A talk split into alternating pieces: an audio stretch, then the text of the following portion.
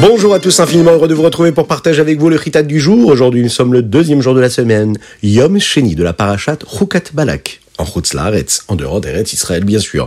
Nous sommes le Zain Tammuz, le 7 et du mois de Tammuz, et Shin Pegimel Shnatakel, l'année du rassemblement. J'espère que vous allez bien. Nous allons démarrer tout de suite.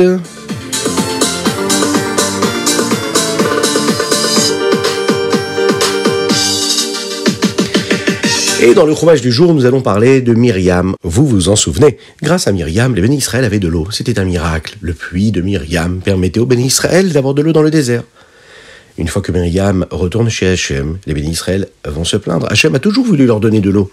Donc il dit à Moshe Rabbeinu de prendre son bâton et d'amener tous les bénis Israël pour voir ce qu'il allait faire.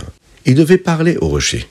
Et il devait demander à ce rocher de donner de l'eau. Puis cette eau-là, grâce aux routes de Myriam et de Moshe, les bénis Israël pourront avoir de l'eau.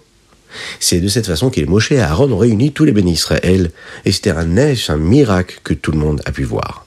Mais il y avait un problème. Ils ne trouvaient pas le rocher d'où provenait le puits de Myriam. Il s'était mélangé à d'autres rochers. Les bénis Israël ont dit, peu importe de quel rocher vous allez prendre de l'eau. Eh, si c'est un miracle, vous n'avez pas besoin de prendre le rocher de Myriam. Mais Moshe était contrarié.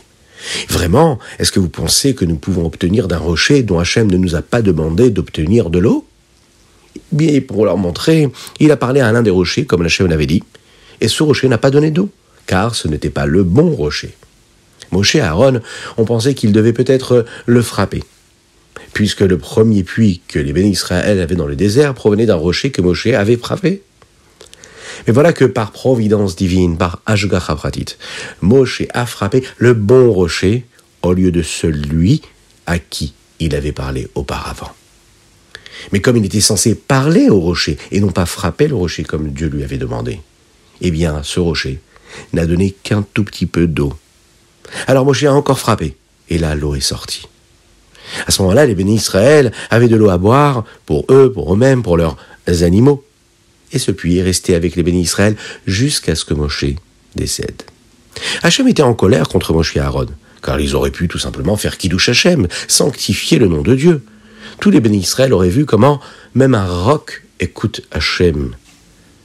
Mais puisque Moshe et Aaron n'ont pas parlé au rocher, alors Akadosh devra les punir. Désormais, ils ne seront plus autorisés à entrer en Eretz Israël. Cette eau-là, elle a reçu un nom, l'eau de la dispute, Meimeriva. Puisque les bénis Israël s'étaient disputés avec Hachem, Hachem a puni les bénis Israël pour cela, en ne leur donnant pas les terres d'Amon, de Moab et de Édom. Ils devront attendre Mashiach maintenant. La Chassidut nous explique que frapper le rocher n'était pas la vraie raison principale pour laquelle Moshe ne devait pas entrer en Eretz Israël. C'était comme une excuse, vraiment. La raison principale est que Moshe Rabbeinu était le rabbi tous les bénis Israël dans le désert. C'était leur maître. Et même si Moshe Rabbeinu était prêt à entrer en Eretz Israël, puisque sa nation à lui, son peuple devait rester dans le désert parce qu'ils avaient été punis par Dieu, Hachem voulait qu'il reste avec eux. Jusqu'à cette époque-là de la Géoula, quand Moshe Rabbeinu ramènera tous les bénis Israël avec lui en Eretz Israël. Alors maintenant, les bénis Israël ont essayé d'aller plus loin sur le chemin d'Eretz Israël.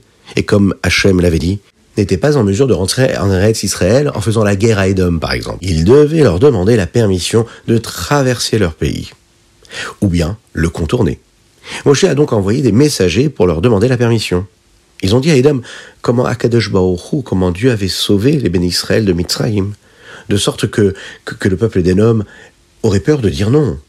ils ont dit que les bénis Israël ne voulaient pas passer euh, par les routes euh, juste pour euh, se servir et déranger, les habitants de cette ville-là et de ce pays, il ferait très attention à ne jamais ruiner les champs, de jamais abîmer quoi que ce soit, de ne même pas se servir pour manger. Et même s'ils ont de l'eau et de la nourriture, eh bien ils achèteront quand même à Edom, de façon à ce que ce pays-là qu'ils sont en train de traverser profite du passage du peuple juif. Ils achèteront à Edom tout ce dont ils auront besoin. Et grâce à ça, Edom deviendra très riche. Mais le roi d'Edom va dire non. Il était fier de venir de Essav, descendant qu'il l'était, et il aimait se battre. Il refusait. Les bénis Israël ont essayé de demander à nouveau, mais Edom, encore une fois, a dit non. Il a préparé une armée pour arrêter les bénis Israël au cas où ils essayeraient de venir sans sa permission.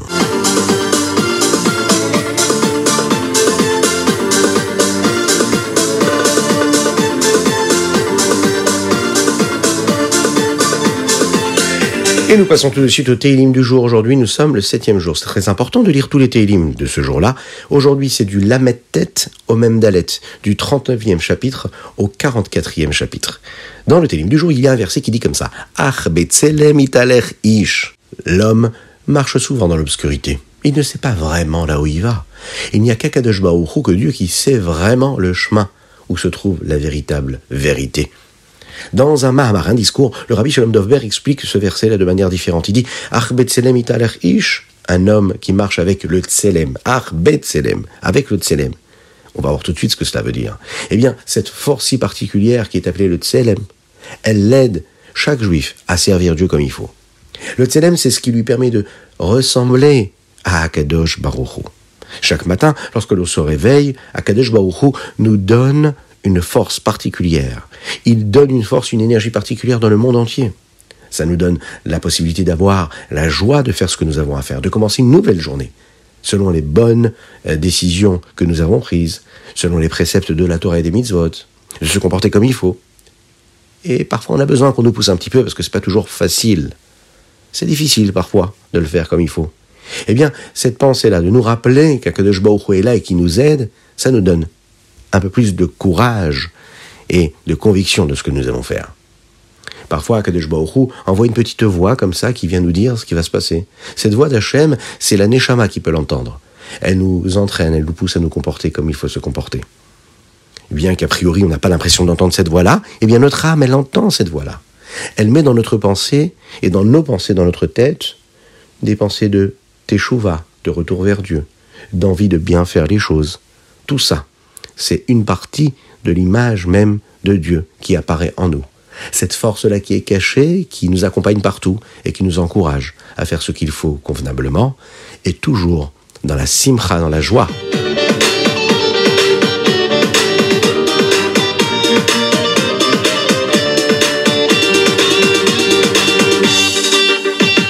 Et nous passons au Tania du jour aujourd'hui. Nous sommes dans la Yigret Teshuvah. On commence cette nouvelle partie du Tania, le premier chapitre. Zain Tamuz Shanapshuta. Pour chaque juif, il y a la possibilité de vivre selon ce que le Rabbi Shimon Zalman nous a appelé être un Benoni. Quelqu'un qui s'écarte du mal et qui va vers le bien. Un Benoni ne peut pas faire d'Avera. S'il a fait une Avera, il doit faire tout de suite Teshuvah. Et c'est ce que nous allons voir tout de suite. Un homme peut faire Teshuvah de deux façons comme un juif normal ou comme un chassid, avec une vitalité particulière et de l'âme. Le rabbi Shlomo Zalman, ici, va nous montrer que la neshama, l'âme de chacun, l'intériorité qu'il y a dans chacun, celle qui se dévoile lorsqu'un homme fait échouva. On retourne vers Dieu, il y a une nouvelle vitalité qui se dévoile en nous. D'abord, le rabbi Shlomo Zalman nous rapporte ce que dit dans la Gemara, dans le Talmud, dans le traité Yoma. C'est une euh, Gemara qui nous parle euh, du sujet de Yom Kippour le jour du grand pardon. Et il nous explique, selon la Chassidut, ce que cela veut dire. La Gemara nous dit qu'il y a trois formes de Teshuvah, considérant qu'il y a trois catégories d'avérotes, de transgression. Première chose, les mitzvot assez, les commandements positifs. Un juif qui est censé accomplir une mitzvah et qui ne l'a pas accomplie.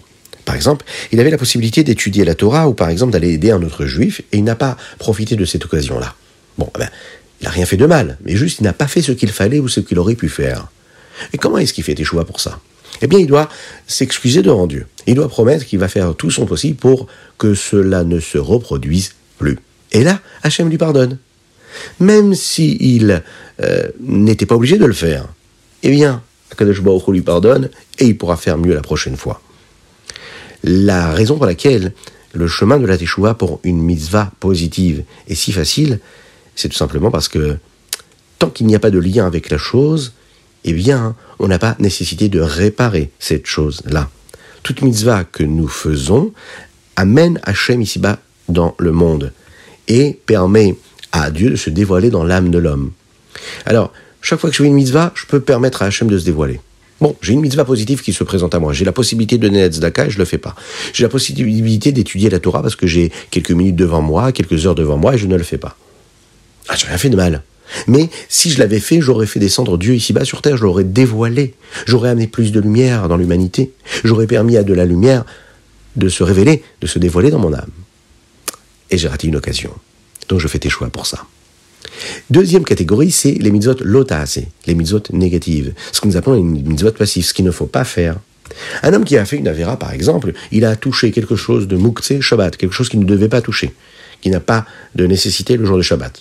Ou bien il a dit quelque chose de négatif à son ami, il a mal parlé. Et eh bien à ce moment-là, son âme s'abîme, elle se salit. Et même s'il demande pardon à Dieu, il lui promet de faire son possible pour que la prochaine fois il ne refasse pas la même erreur, cela ne suffit pas. On doit attendre jusqu'à Yom Kippour pour qu'Akadosh Baruch nous purifie et nettoie ces saletés-là qui se sont mises sur notre âme. Faire très attention à ce que nous disons sur nos proches. Troisième catégorie, c'est les avérotes qui sont très graves. Par exemple, un homme qui se marie de manière interdite. Un homme qui, par exemple, mange le jour de Kippour, Shalom. Eh bien, le jour de Kippour ne pourra pas le pardonner. Ça ne suffira pas. Un homme, il doit malheureusement vivre des épreuves qui vont lui arriver pendant sa vie. Et quand cet homme-là va supporter ces épreuves-là, eh bien, ça va nettoyer son âme afin qu'elle soit de nouveau pure et propre pour vivre sa vie ici-bas, sur terre.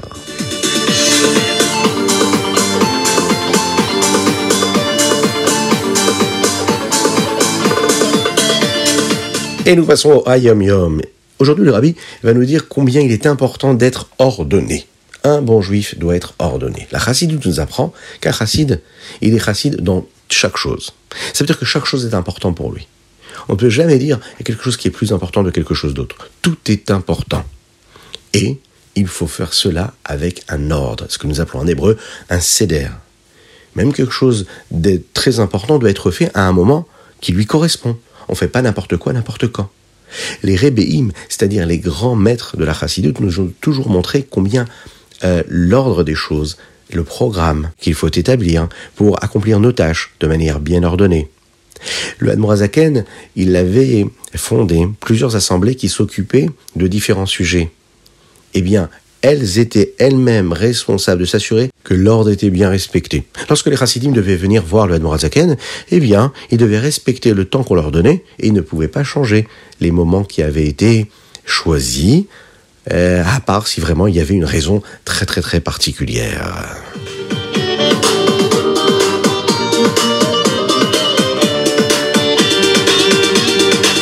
Et nous passons au Rambam du jour Maïmonide d'aujourd'hui. Nous sommes dans l'Itrot Kiddush Chodesh, les chapitres 15, 16, 17.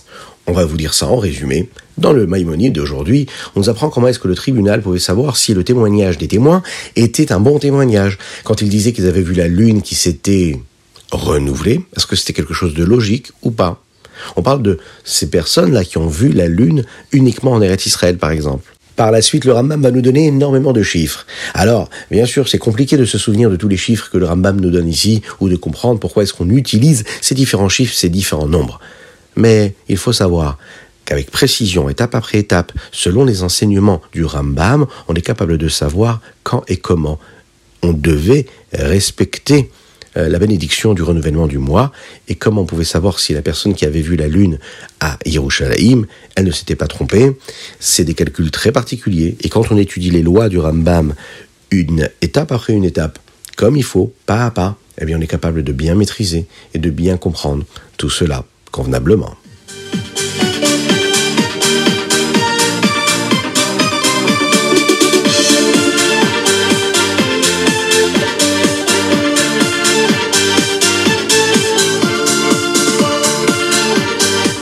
Et voilà, c'était le Ritat du jour. J'espère que vous avez passé un bon moment. Partagez-le avec vos amis. Envoyez-nous vos dédicaces. Tout simplement sur ritat.fr ou un WhatsApp sur 06 61 76 87 70. Que Dieu vous bénisse, qu'il vous protège. Passez une excellente semaine, une excellente journée, dans la joie la plus totale. Nous avons étudié les chez Shelema pour la guérison totale et complète de Avraham Nissim Ben Sultana. On n'oublie pas de mettre une petite pièce dans la tzedaka, parce que quand on met une petite pièce dans la tzedaka, eh bien par cela, Mashiach arrivera.